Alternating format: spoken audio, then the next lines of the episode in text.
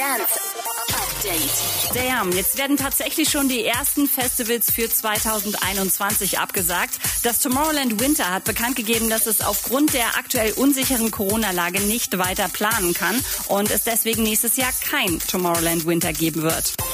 Tiesto hat im Apple Music Interview mit Zane Lowe ein neues Album angekündigt. Ist in der Mache, dauert aber noch ein bisschen. Dafür gibt's am Freitag schon mal neue Musik von Alle Farben.